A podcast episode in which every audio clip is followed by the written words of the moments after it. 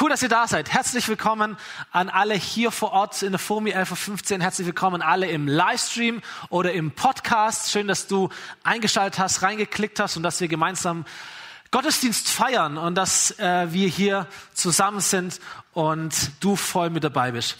Ich würde gerne starten, diese Predigt mit einem Bild oder einem Gefühl, das ich so die letzten Tage irgendwie hatte in diesen nicht so einfachen Zeiten, habe ich so ein bisschen zurückgesehen in den Sommer äh, Urlaub, Sommerurlaub.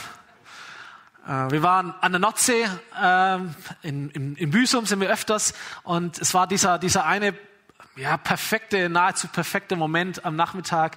Wir waren äh, am Strand, ich lieg im, im Sand, der Sand war perfekt temperiert. Die Sonne war perfekt temperiert, sie hat nicht zu stark gescheint, nicht zu wenig. Es ging mir richtig, richtig gut. Du hast das Meeresrauschen im Ohr, du hast die Meeresluft in der Nase. Die Kinder waren auf dem Spielplatz irgendwie beschäftigt. Links neben mir lag meine Frau, rechts neben mir lag ein Bier.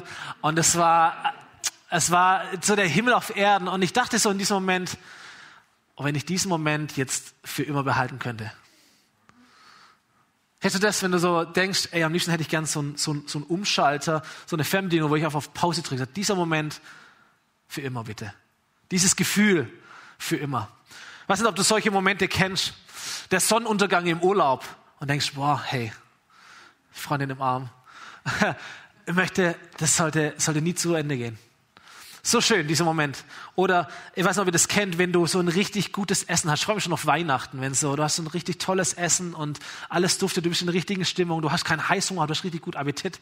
Es gibt, und dann beißt du rein und der erste oder der zweite Bissen und die Aromen äh, explodieren in dir und alles füllt sich aus und denkst, wow, Hammer. Nach dem zehnten Bissen ist es ja nicht mehr so, aber so der Anfang, so lecker, so gut. Wow, wenn ich das reservieren könnte, konservieren könnte für alle Ewigkeit. Der erste Kuss nach der Versöhnung mit deinem Partner ist etwas Besonderes. Das Kuscheln mit deinem Baby, mit deinem Kleinkind im Bett, das wir dann vermissen, wenn sie größer werden. Wie war das schön damals? Ähm, die letzte Umarmung einer Freundin, die du vielleicht lange nicht mehr sehen wirst. Das letzte Mal eine Hand zu drücken, bevor jemand, den du liebst, stirbt. Und sagst, boah, wenn ich diesen Moment behalten könnte, wenn ich den einfrieren könnte, wenn das die Ewigkeit wäre, was würde ich darum geben? Die Wahrheit ist, etwas zu erhalten bedeutet nicht automatisch etwas zu behalten. Stimmt's?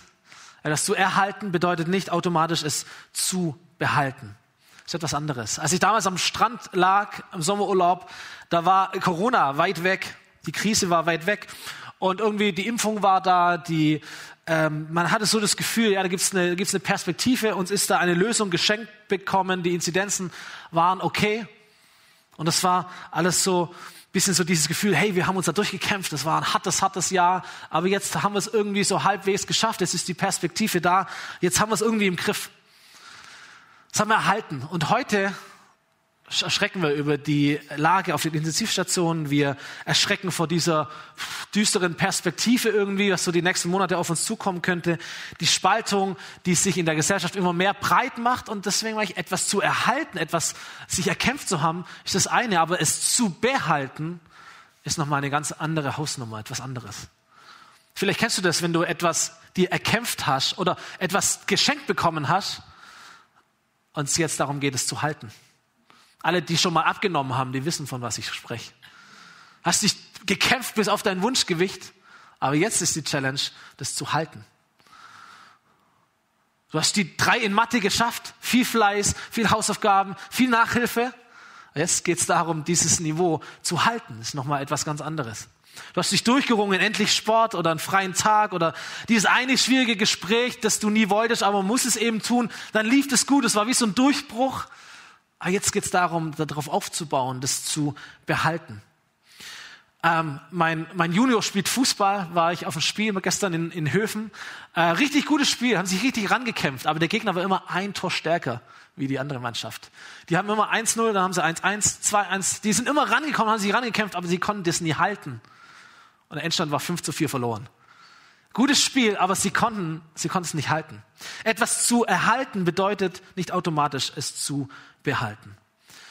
So, das waren jetzt alles so Beispiele, in denen Menschen sich etwas erkämpft haben, in denen Menschen sich etwas vielleicht verdient haben. Aber es gibt auch die Momente oder die Dinge, die du dir gar nicht erkämpft hast, die du auch nicht verdient hast.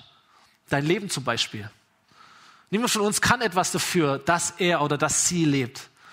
Oder wie du lebst. Das ist geschenkt bekommen. Du erhältst es als Geschenk.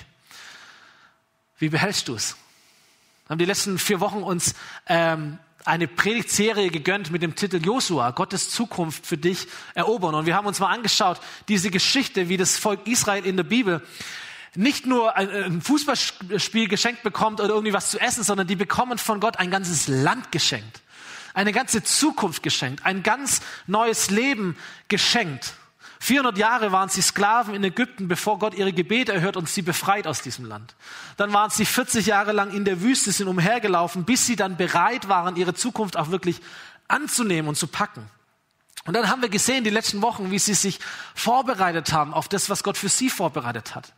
Dann haben wir gesehen, wie sie gekämpft haben und letztendlich Gott die Siege geschenkt hat. Und dann haben wir letzte Woche gesehen, wie sie dieses Land gestalten, wie sie es einrichten und wie Gott ihnen Frieden schenkt und alles eintrifft, wie er es ihnen versprochen hat. Damit sind wir letzte Woche geendet. Alle Versprechungen Gottes sind eingetroffen, nichts blieb unerfüllt. Und ich glaube, es gab ein paar Israeliten, die haben gedacht, boah, wenn ich jetzt eine Fernbedienung hätte und ich könnte auf Stopp drücken oder auf Pause. Dieser Moment, dieser Zustand für immer. Das wäre cool. So, ähm, diese Serie Josua, die wir heute zu Ende bringen, wir haben sie aus dem Grund gepredigt, um dich, um mich, um uns zu ermutigen. Gott hat was vor mit dir. Gott hat was vor mit uns. Da gibt's ein verheißenes Land für dich. Da gibt's eine Zukunft für dich. Auch wenn vielleicht andere Zeichen etwas anderes sagen mögen oder andere Gedanken oder andere Stimmen. Aber Gott ist gut. Gott hat eine gute Zukunft für dich. Da gibt's ein verheißenes Land. Da gibt's geniale Versprechungen. Da gibt's einen genialen Segen für dich. Gott hat Zukunft für dich. Und er hat auch alle Mittel und Wege, um dich dorthin zu bringen, wo er dich haben möchte und wo du sein solltest. Und ich, ich, ich hoffe, du bist gut vorbereitet. Ich hoffe, du hast diese Wochen, wenn du so länger dabei warst oder länger angeschaut hast, ich hoffe, dass du es genutzt hast, dich einfach gut vorzubereiten, auch zu fragen, Gott, was hast du für mich? Was ist dran? Was ist mein Ziel? Weißt du, Gott befreit dich nicht nur von einem alten Leben, sondern er befreit dich auch zu einem neuen Leben. Da gibt's Dinge zu entdecken, da gibt's Dinge zu entfalten, da darfst du vorwärts gehen. Und ich hoffe, du gehst vorwärts. Ich hoffe, du bist vorbereitet. Ich hoffe, du bist motiviert, auch zu kämpfen und zu wissen, Gott kämpft mit mir und letztendlich kämpft auch Gott für mich und letztendlich erringt er auch die Siege. Ich hoffe, du bist bereit, du bist hungrig, immer mehr von diesem Leben auch zu entdecken. Ich hoffe, du, du hast Lust, dich so einzurichten in diesem Leben mit Jesus, nach vorne zu gehen, diesen Weg weiterzugehen, Fokus zu haben, Hunger zu haben.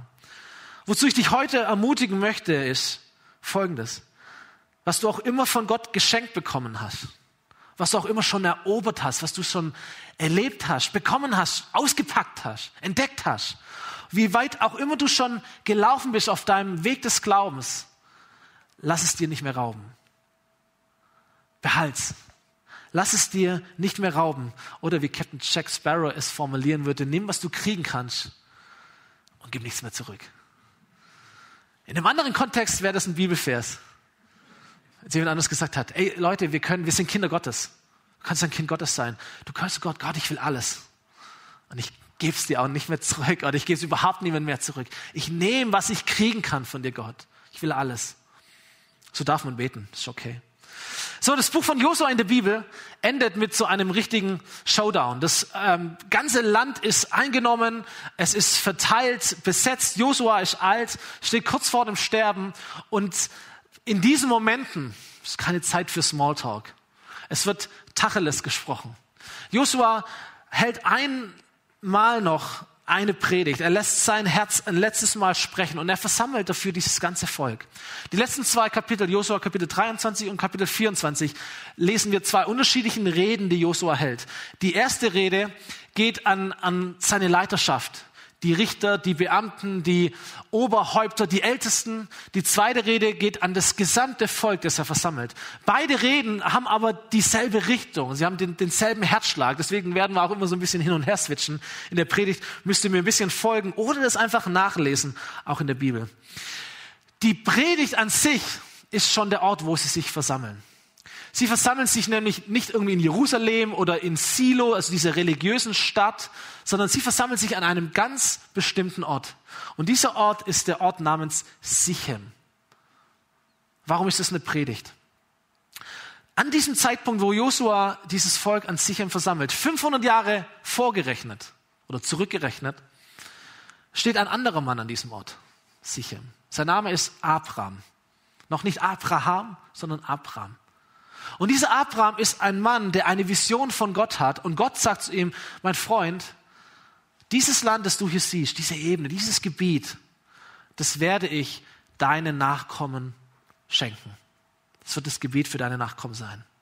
Zu diesem Zeitpunkt, 500 Jahre vor Josua, Abraham war ein Mann mit einer Frau, mit ein paar Dienern, mit ein paar Tiere, Wohlstand, aber er war kein Mann mit einer Familie.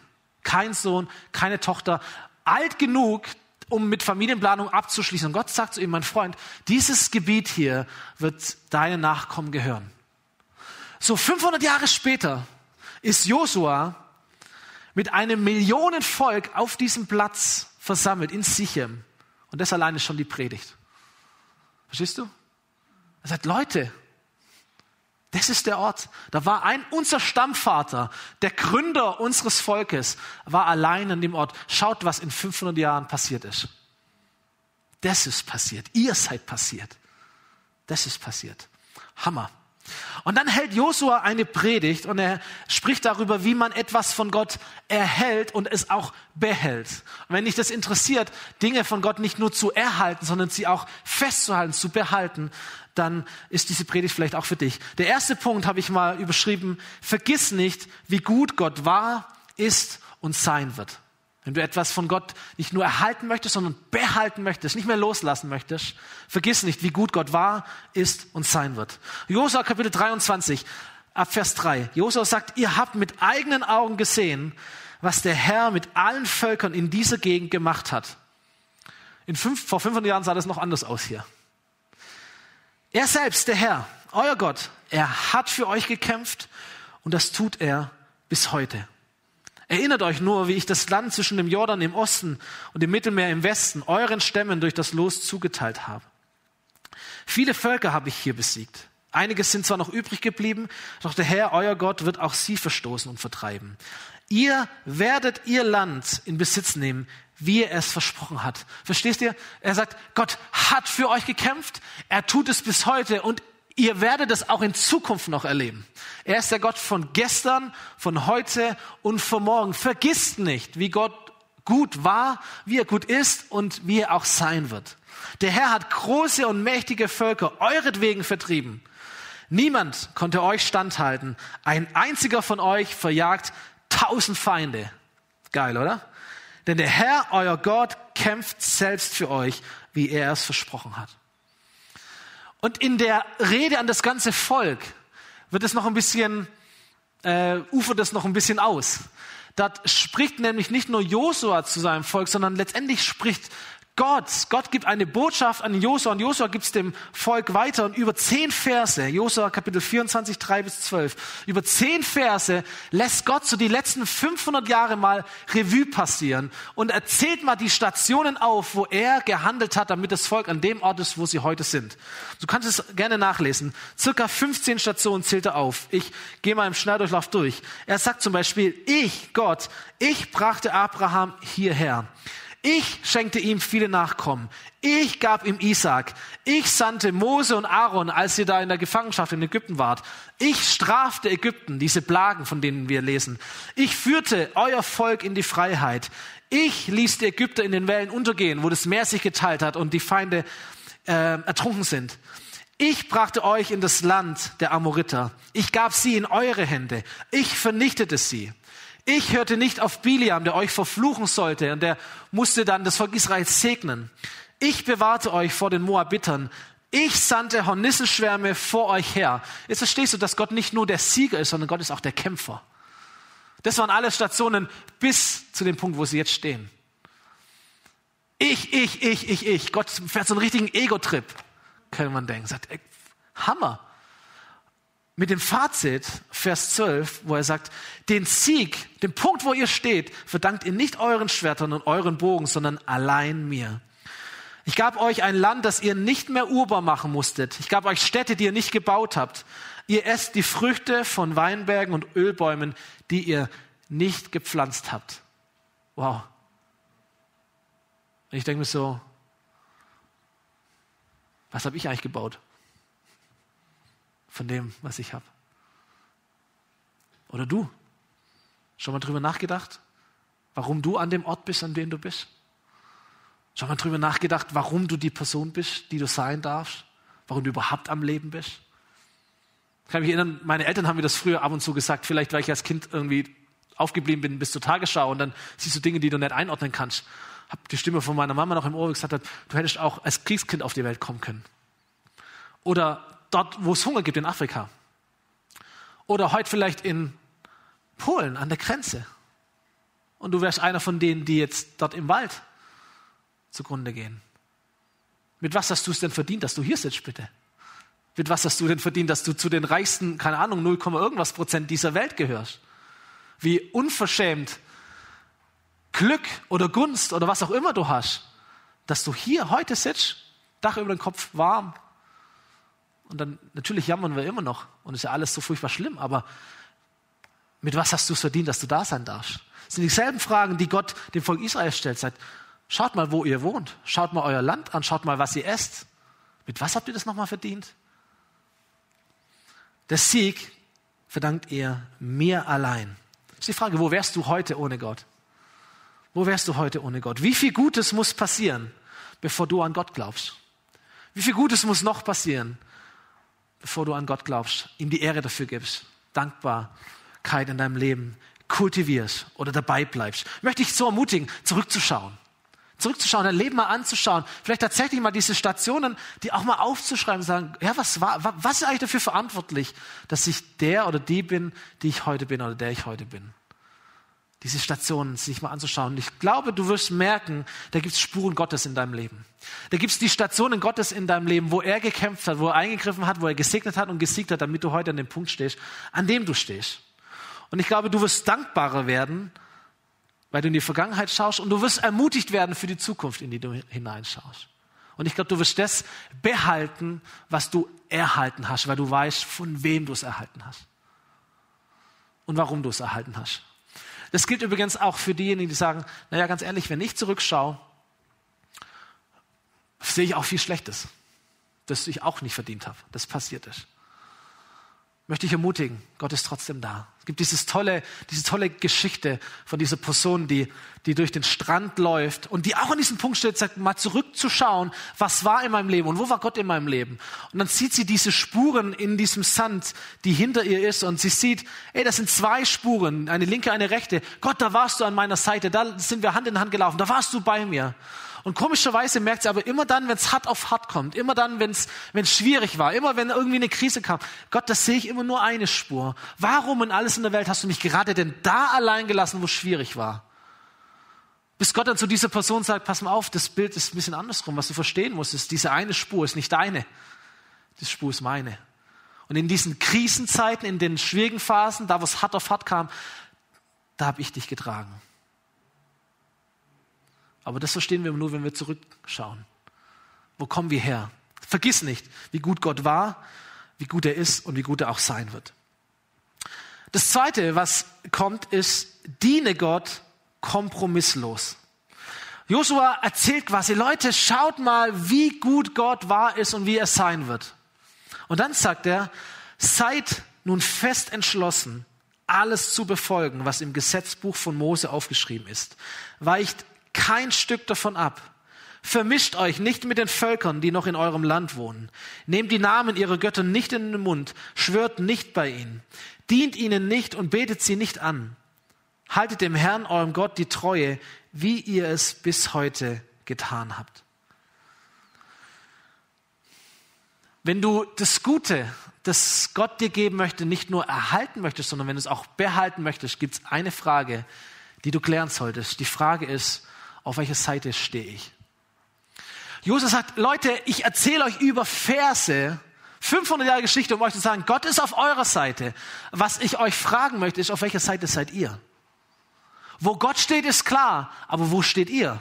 Das ist das, was er erklären möchte. Am Ende seines Lebens, die wichtigste Frage, die er hat, damit endet dieses Buch. Leute, auf welcher Seite steht ihr?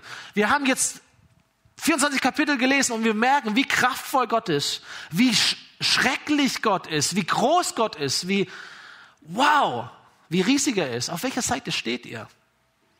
Im Kapitel 24 sagt er, deshalb habt Ehrfurcht vor den Herrn. Das ist das, wo er zehn Verse davor aufzählt, wie Gott war und sagt, deshalb habt Ehrfurcht vor den Herrn. Dient ihm aufrichtig mit ganzer Hingabe. Trennt euch von den Göttern, die eure Vorfahren jenseits des Euphrat und in Ägypten verehrt haben. Dient allein dem Herrn. Wenn es euch aber nicht gefällt, dem Herrn zu dienen, dann entscheidet euch heute, wem ihr gehören wollt. Interessanter Gedanke, wem du dienst, dem gehörst du. Schön, wie dieser Text mit diesen Worten spielt.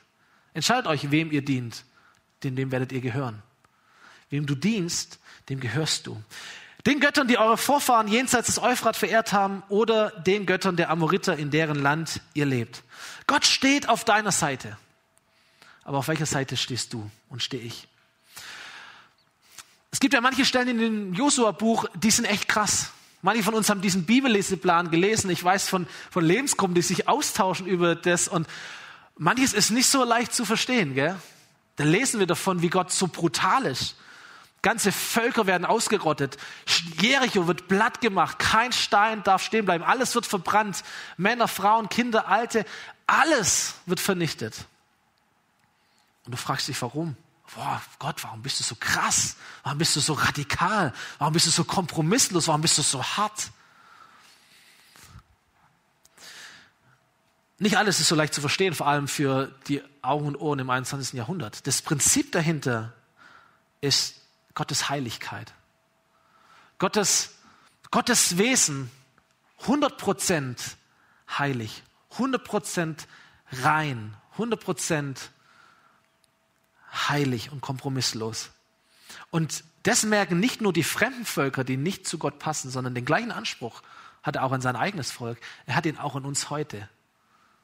Seid heilig, seid kompromisslos, entscheidet euch für eine Seite. Seid nicht mal da, mal da, sondern entscheidet euch, wo ihr sein wollt. Das Volk damals entscheidet sich sehr, sehr klar und sehr schnell. Ja, wir wollen Gott dienen. Was anderes, klar, wenn dir das so erzählt wird, so eindrucksvoll, natürlich wirst du Gott dienen. Und Josua krätscht da nochmal ein. Er hat ja den Mut, er hat ja auch nichts mehr zu verlieren. Er sagt dann, ja, meint ihr wirklich, ihr könnt dem Herrn dienen? Täuscht euch nicht. Er ist ein Heiliger, ein leidenschaftlicher Gott, der keinen neben sich duldet. Das lernen wir schon in den zehn Geboten.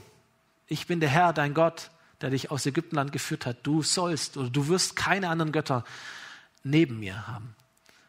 Das dulde ich nicht. Er wird euch nicht vergeben, wenn ihr ihm untreu werdet und gegen ihn sündigt. Wenn ihr den Herrn verlasst und fremden Göttern dient, wird er sich gegen euch wenden. Er wird euch Böses antun und euch vernichten, obwohl er euch vorher Gutes erwiesen hat. Harte Worte. So, wenn Gutes in deinem Leben passiert, weil Gott da ist, weil Gott Raum hat, weil Gott wirkt, was wird passieren, wenn Gott diesen Raum nicht mehr hat? Nichts Gutes. Das müssen wir verstehen. Es ist nicht so, dass Gott anfängt, jetzt aktiv gegen die Menschen zu arbeiten, sie zu strafen, sonst, sondern es ist die Konsequenz davon, wenn Gott sich zurückzieht, beziehungsweise einfach keinen Raum mehr hat, weil wir uns für andere Wege entscheiden. Und Josua sagt, Leute, wenn, wenn ihr das so machen werdet, ihr werdet Konsequenzen spüren. Es wird sich gegen euch wenden. Wenn ihr euch von Gott abwendet, wird er sich gegen euch wenden wenden. Er wird den Raum nicht mehr haben. Und du wirst das, was du jetzt erhalten hast, nicht behalten. Es wird dir wie Finger durch den Sand gehen. Wie, wie, wie Sand durch die Finger gehen. Und du wirst es verlieren, was du erhalten hast. So, wenn du dich fragst, ja, wie kann ich es dann schaffen? Wie kann ich Gott dem Raum geben? Wie kann ich, wie kann ich es behalten? Der dritte Punkt könnte entscheidend sein. Der dritte Punkt heißt, achte darauf, wer dein Herz beeinflusst. Josua sagt, Leute, das alles hat Gott getan.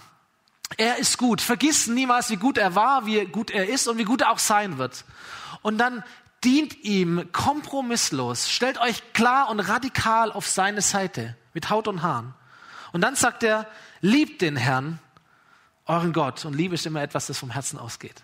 Liebt den Herrn, euren Gott, und bemüht euch immer wieder darum, denn es geht um euer Leben. Das fand ich übrigens sehr realistisch. Liebe und bemühen. Alle Ehepaare kennen das. Dass Liebe natürlich vom Herzen geht, aber auch so dein Bemühen manchmal braucht.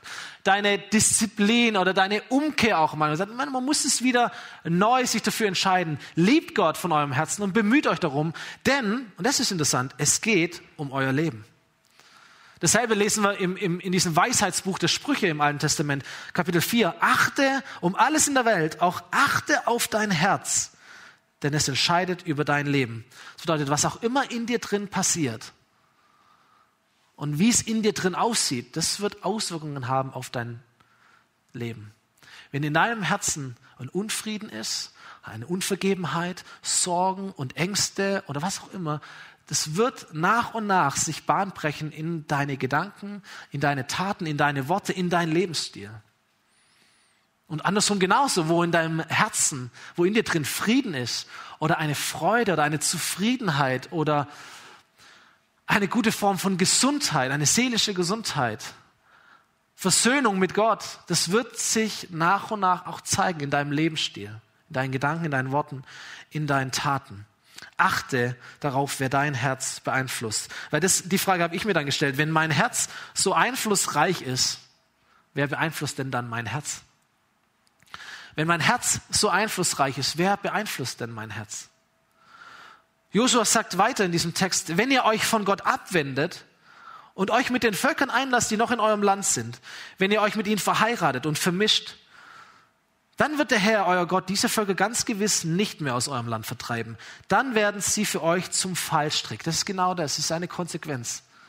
Ihr entscheidet, aber diese, diese Dinge, sie werden zu einem Fallstrick. Sie werden euch quälen wie Peitschenhiebe und wie Dornenzweige, die man euch ins Gesicht schlägt. Und das, am Ende wird keiner von euch in diesem guten Land bleiben, das der Herr, euer Gott, euch gegeben hat. Oder in unseren Worten, am Ende wird keiner von euch behalten, was ihr jetzt erhalten habt wenn ihr euch von Gott abwendet. Warum ist Gott so kompromisslos? Warum ist er so radikal? Warum mischt es sich immer überall ein? Warum interessieren ihn diese Details? Mit diesen Völkern und ob das jetzt so 100 Prozent und ob da noch ein bisschen und meine Güte. Warum mischt Gott sich so ein? Warum hält er so den, den, den, den Finger in die Wunde? Er tut es, weil er dein Herz bewahren will, weil er weiß, dort wird entschieden, ob du von Gott nur erhältst oder ob du auch von Gott behältst. Wir hatten vorher, vor den Gottesdiensten heute Morgen als Team, haben wir immer Teamzeit, wo wir beten und wo wir auf Gott hören. Und es war dieser, dieser Impuls da, ein super Bild, dass heute ein Tag sein wird, wo das, was du hören wirst oder erleben wirst, wie, wie Salz in eine Wunde sein wird. Das war dieses Bild von einer Wunde und da wird Salz reingeträufelt und du merkst, wow, das brennt furchtbar. Es tut weh. Aber das Bild ging noch weiter. Und es hat sich so entwickelt, dass es nicht ein, ein, ein Salz war, das in eine Wunde hineingestreut wird, sondern dass es Samenkörner waren, die in eine Wunde hineingestreut wird. Und aus dieser Wunde ist etwas Wunderschönes, Starkes, Gutes und Göttliches erwachsen. Was für ein Hammerbild, was für ein Reden Gottes. Heute vielleicht für dich hier vor Ort oder auch für dich im Livestream, dass du vielleicht in dieser Predigt wirklich ertappt wirst, wirklich, oh Gott, krass wie klar du bist, wie kompromisslos du bist, wie du, wie du in mein Leben hineinfasst, wie du den Finger auf manches deutest, was ich vielleicht gerne verstecke. Aber wenn er es tut, es wird immer etwas Gutes erwachsen. Es ist nicht das Salz, sondern es sind die Samenkörner, die Gott einstreut, damit etwas Gutes aus deinem Leben erwachsen kann. Hammer. Hier an dieser Stelle, hier werden zum Beispiel, hier werden die Partnerschaften, die Ehen angesprochen. Personen, die sich verheiraten mit Personen, die anderen Göttern anbeten. Das haben wir natürlich heute nicht mehr so stark, vielleicht andere Religionen, aber ein Gott ist immer etwas, auf das du hoffst, das deine Sicherheit ist, das dich retten soll, auf das du vertraust. Heute würde ich sagen, vielleicht Wertvorstellungen oder Prioritäten oder Sicherheiten. Und Josua warnt davor, ein, ein, eine so enge Beziehung, eine Ehe einzugehen mit Personen, die da an andere Götter haben, andere Forschung, andere Prioritäten haben, auf andere Sicherheiten vertrauen. Wohl niemand hat so einen starken Einfluss auf unser Herz wie die Menschen, die uns am nächsten sind. So, wenn ich frage, wenn mein Herz so einflussreich ist, wer beeinflusst mein Herz? definitiv die Menschen, die am engsten beides sind. Und ich weiß, es ist auch heute noch eine Herausforderung. Ich wage das mal auszusprechen. Ich kenne ja auch manche Leute. Diese Spannung, dass du Gott dienst, aber dein Haus um dich herum einem anderen Gott dient. Ich hatte in der Vorbereitung ein, ein anderes Bild, das wir alle jetzt kennen, dass wir ja, wenn es kalt ist, die, die, die Räume heizen müssen und gleichzeitig müssen wir lüften. Stimmt's? Und wir merken, wie, wie langsam oder wie, wie lange es dauert, einen Raum zu heizen und wie schnell die warme Luft wieder weg ist, wenn du das Fenster aufmachst. Ich habe drüben bei mir im Büro, wenn das Büro jetzt quasi kalt ist oder Heizung auf Null und ich drehe auf, vielleicht dauert es eine Stunde, bis dieser Raum leer, äh, bis dieser Raum warm ist. Wenn ich die Fenster aufmache, dauert es fünf Minuten, ist der Raum wieder kalt. Stimmt's? Wir kennen das in der Schule ähm, oder im Geschäft oder wo auch immer wir sind. Und ich glaube, das ist oftmals ein Leben, wie wir, wie wir es leben, dass Gott ganz arg viel Gutes tut und da ist echt Wärme und da ist, da geht was, da wirkt Gott was. Aber wenn wir die Fenster nicht schließen, geht alles raus wieder. Nicht, dass Gott nicht nachlegt, nicht, dass Gott den Hahn abdreht und sagt, ja, so, wenn es so ist, dann kannst du ja gleich vergessen. Nein, er macht weiter, aber das Potenzial verpflegt. Gott tut etwas, aber du kannst nicht halten. Nicht, weil Gott böse wird und sich abwendet, sondern weil du die Fenster nicht geschlossen hast in deinem Leben. Wem dienst du und wem dient dein Haus? Josua gibt so ein eigenes Statement ab, als er zur Entscheidung aufruft, Leute, entscheidet euch, wem wollt ihr dienen? Als guter Leiter geht er den ersten Schritt und sagt, entscheidet euch heute, wem ihr dienen wollt. Ich aber und mein Haus, wir dienen dem Herrn. Wem dienst du und, und wem dient dein Haus? Oder andersrum gesagt, glaube ich, es ist wichtig zu überlegen, es reicht nicht, wenn du behalten möchtest, was Gott dir gibt, wenn du Gott dienst, aber dein Haus einem anderen Gott dient. Das sind die Fenster geöffnet. Wem dienst du und wem dienen die Menschen, die den größten Einfluss auf dich haben? Wem dienst du und wem dienen, weiß nicht, die Stimmen, die Medien, die den größten Einfluss auf dich haben? Und check dich mal ehrlich, schau mal, ob da nicht die Fenster offen sind. An der einen oder anderen Stelle. Und vieles, was Gott in deinem Leben tut, was du hältst von ihm, kannst du nicht behalten, es verfliegt wieder. Es rinnt dir durch die Finger. War, ähm, ist schon eine Weile her, war ich mal bei jemand zu Hause, ähm, war irgendwie eingeladen ähm, im Wohnzimmer, ähnliches Alter wie, wie ich, äh, früher hier in der Gemeinde gewesen. Und dann habe ich, ähm, lauf so rum und sehe das, das Regal im Wohnzimmer und sehe da drin, ich kannte den Titel, äh, es war so ein, ein, ein pornografischer Roman, stand da im Wohnzimmer drin. Und ich dachte, da, ich habe nichts gesagt, ja. Nicht, dass mich niemand mehr einlädt oder so. Ähm, dachte, hä? Was soll das? Warum machst du das? Lass es. Schmeiß, mach das Fenster zu. Es wird dir nicht gut tun, tut deinem Haus nicht gut, tut deiner Ehe nicht gut. Lass es. Hab, hab gehört, ähm, auch hier jemand, jemand zum Glauben gekommen, äh, noch gar nicht so lange her, und gemerkt, als sie sich für Gott entschieden hat, zu diesem Leben mit Jesus gefunden hat, gemerkt, oh, ich habe ganz viele esoterische Bücher daheim. Und Leute haben sie in der Lebensgruppe begleitet und haben gesagt, das tun wir weg. Und dann haben sie darüber gesprochen, das erklärt und sie hat die Bücher gepackt, weggeschmissen. Fenster zugemacht. Fenster zugemacht. In meinem Fall war das immer die Musik, war früher so ganz begeisterter äh, Nirvana-Hörer, diese Band da, Kurt Cobain und, und all die Leute. Pullis gehabt, Porsche gehabt, alle CDs gekauft, gab es noch kein Spotify, alles, alles richtig Kohle.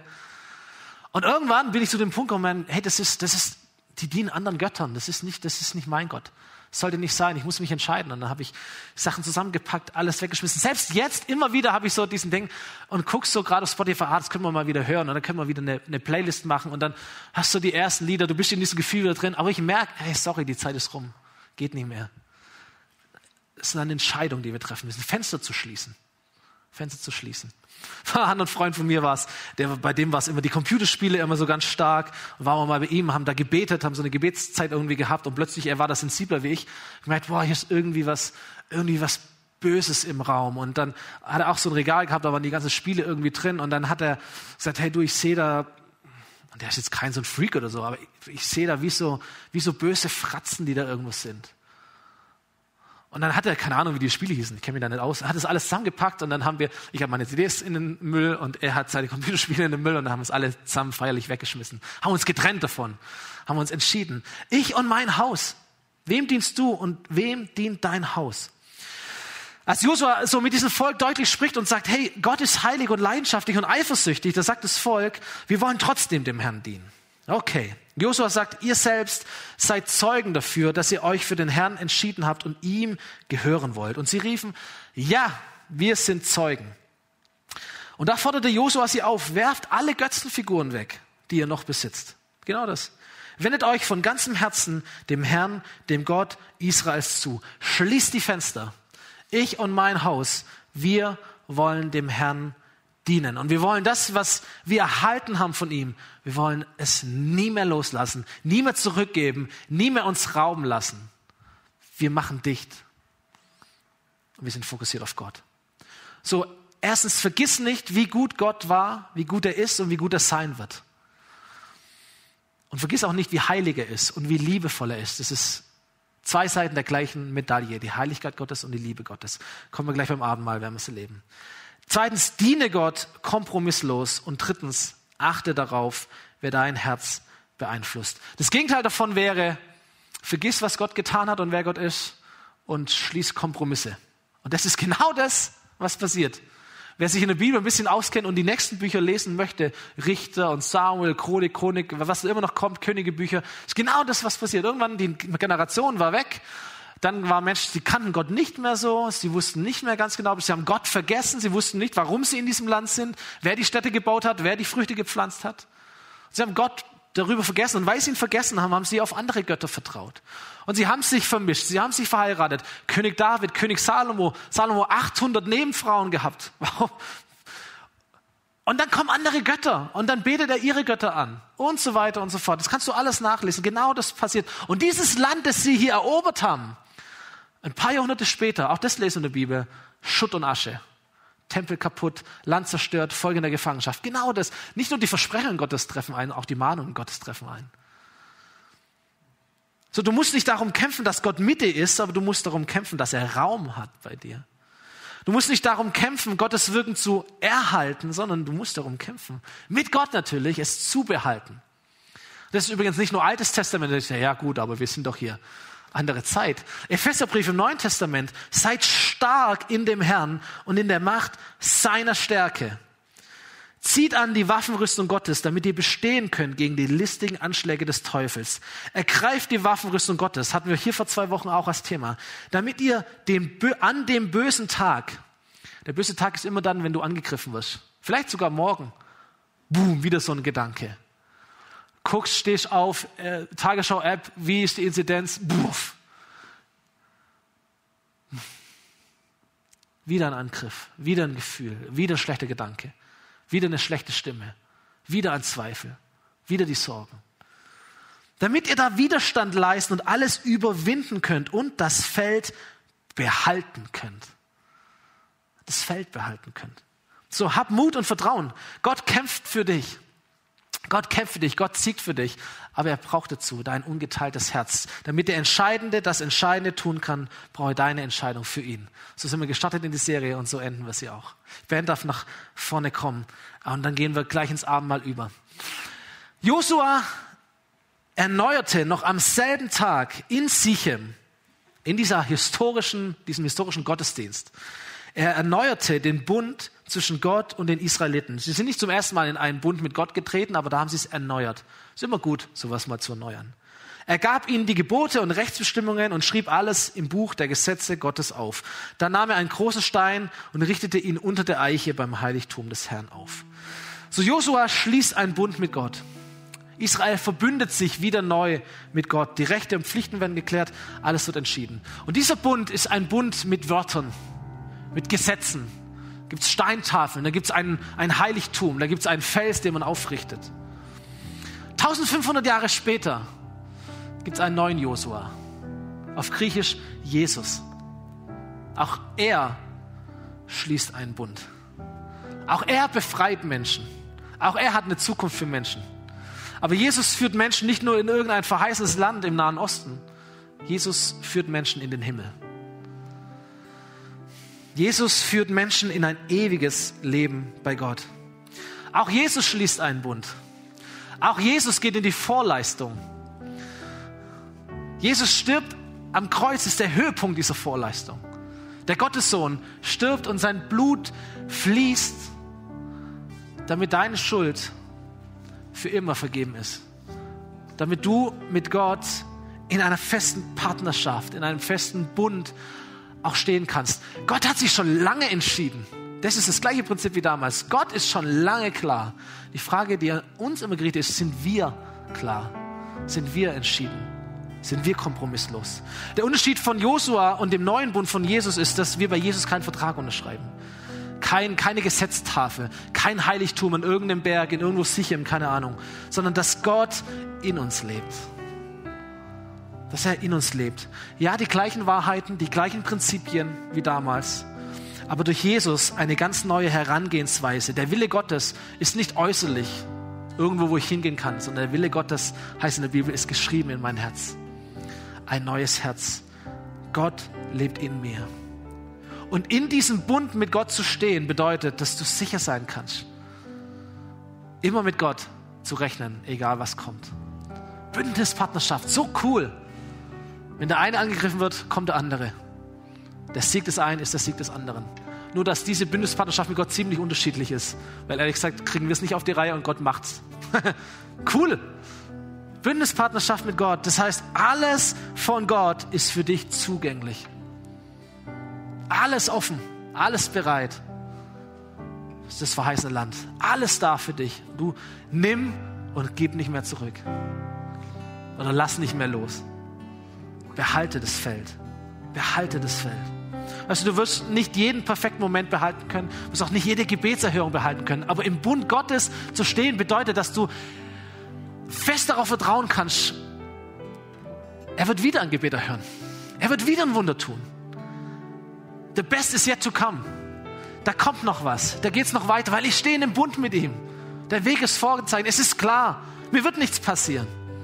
Im Himmel, glaube ich, werden die perfekten Momente die Ewigkeit sein. Das, was wir vorher gesagt haben, diese perfekten emotionalen Momente, dieses, diese perfekten entspannenden Momente. Wenn wir, wenn wir, wenn wir essen werden bei diesem Hochzeitsfest im Himmel, ja, wie wird das schmecken? Du wirst jeden Bissen wird perfekt sein. Und du hast einen Körper, der dieses Glücksgefühl halten kann, der nicht zerplatzt vor lauter Glück. Wir kriegen ja einen neuen Körper im Himmel. So stelle ich mir das vor. Eine Ewigkeit lang Perfektion im Himmel bei Gott. Aber noch sind wir nicht da. Aber der Bund Gottes ist sein Versprechen, uns dorthin zu bringen, wenn wir ihn in unser Herz bringen. Einschlagen in den Bund Gottes, sagen, ich bin dein Partner. Ich erneuere den Bund oder ich komme, ich gehe in den Bund. Ich gebe dir mein Leben. Ich entscheide mich für dich. Vergib mir meine Schuld. Komm in mein Leben und sei der Herr. Ich bin dein Partner. Wir feiern das Abendmahl genau deswegen. Christen feiern das Abendmahl genau deswegen. Um sich an das zu erinnern, was Jesus getan hat. Und ich lese uns diese Worte, bevor wir es dann in dieser heiligen Atmosphäre auch erleben werden. In der Nacht, in der unser Herr Jesus verraten wurde, nahm er ein Brot, er dankte Gott dafür, er brach es in Stücke und er sprach, das ist mein Leib, der für euch hingegeben wird. Feiert dieses Mal immer wieder und denkt daran, was ich für euch getan habe. Vergesst es nicht. Ebenso nahm er nach dem Essen den Kelch mit Wein, reichte ihn seinen Jüngern und sprach, dieser Kelch ist der neue Bund zwischen Gott und euch, der durch mein Blut besiegelt wird. So oft ihr aus diesem Kelch trinkt, denkt an mich, denkt an das, was ich für euch getan habe.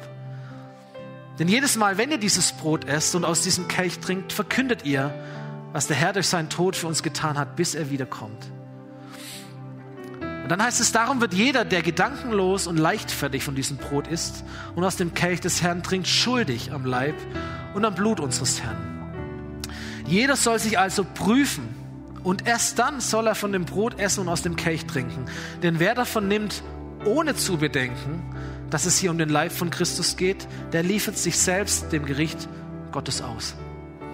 So, wir haben Abendmahl hier aufgebaut und vielleicht auch du zu Hause hast Abendmahl vorbereitet oder husch noch schneller in die Küche und nimmst ein Stück Brot, ein bisschen Saft, damit wir es gemeinsam feiern können an ganz verschiedenen Orten. Das Abendmahl ist kein normales Essen. Ja, Tino darf schon hingehen. Manu, danke euch. Das Abendmahl ist kein normales Essen. Es ist etwas Heiliges. Ein bisschen Brot, ein bisschen Saft. Aber es ist etwas Heiliges und hier heißt es, wir sollen es dem Anlass entsprechend auch behandeln. Wir feiern Abendmahl mit Brot und Saft, um uns zu erinnern, dass da ein Bund besteht zwischen Gott und uns. Wir feiern das, um uns zu erinnern, Gott hat oder Jesus hat alles gegeben für uns. Und wir sind frei. Wir sind frei für ein neues Leben mit ihm. Unsere Sünde ist bezahlt, unsere Schuld ist vergeben, die Last ist von unseren Schultern genommen, das Herz ist neu gemacht und wir sind frei. Wir feiern das, um uns zu erinnern, wir können unser Leben einsetzen, um Gott zu dienen.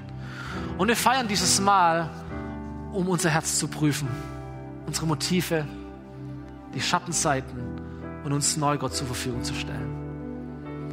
So, wir werden es hier ganz praktisch so tun, dass an diesen beiden Tischen Manu und Timo sein werden und werden das Abendmahl ausgeben. Du bist eingeladen, nach vorne oder nach hinten zu gehen. Die beiden werden dir das Brot und den Saft reichen, damit alles seine Richtigkeit hat vom Hygienekonzept her. Und dann darfst du das nehmen, an den Platz zurückkehren und darfst diesen heiligen Moment nehmen zwischen dir und Gott. Darfst dein Herz überprüfen und dann darfst du es nehmen. Überprüf dein Herz, nimm dir diesen Moment. Und wenn es etwas gibt, das dich trennt von Gott, wo etwas unvergeben ist, wo du etwas erst bereinigen möchtest, dann mach das. Nimm dir diese Zeit und dann erlebe das Abendmahl. Schmecke und sehe, wie gut Gott ist, was er getan hat für dich, welche Chance du hast, welches Leben du genießen darfst. Erhalten und behalten. Und dazu lade ich uns ein. Jesus, ich danke dir, dass du hier bist und ich segne diese Zeit jetzt ganz besonders hier vor Ort und auch daheim im Livestream, überall, wo Menschen jetzt sind und diesen Moment nehmen. Wir wollen dich anbeten. Wir wollen deine Gegenwart genießen, deine Liebe genießen, deine Heiligkeit. Jesus, danke, dass du am Kreuz gestorben bist für unsere Schuld. Das zeigt uns, wie heilig du bist. Da musste schon der Gottessohn sterben. Gleichzeitig zeigt es uns, wie geliebt wir sind, dass du es getan hast. Und danke, dass alles in diesem Moment zusammenfließt und wir Brot und Saft nehmen dürfen, um uns zu erinnern. Soll uns eine Stärke sein. Es soll uns dich vor Augen malen, Jesus. So, Heiliger Geist, ich bete, dass du jetzt auch ganz viel redest und wirkst in deiner Liebe an unseren Herzen, wenn wir das Abendmahl feiern, als deine Familie hier vor Ort und zu Hause. Amen.